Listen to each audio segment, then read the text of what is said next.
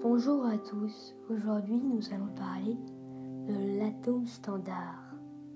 Cet article a été rédigé par Théophile de Moncuy et est présenté par Kidado Science. Si vous voulez, vous pouvez aussi aller dans mon site qui est en description. Nous commençons. L'atome, c'est tout ce qui nous entoure.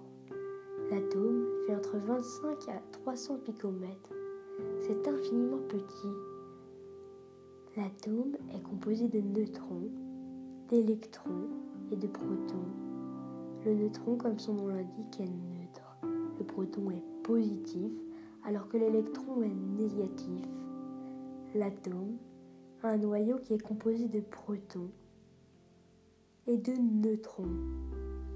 L'électron tourne autour du noyau qu'on appelle nucléon. Dans un atome, il y a autant de protons que d'électrons. Il y a environ 100 types d'atomes dans la nature. Les plus connus sont sûrement l'oxygène, l'hydrogène et l'azote. Voilà, mon podcast est fini. J'espère qu'il vous aura plu.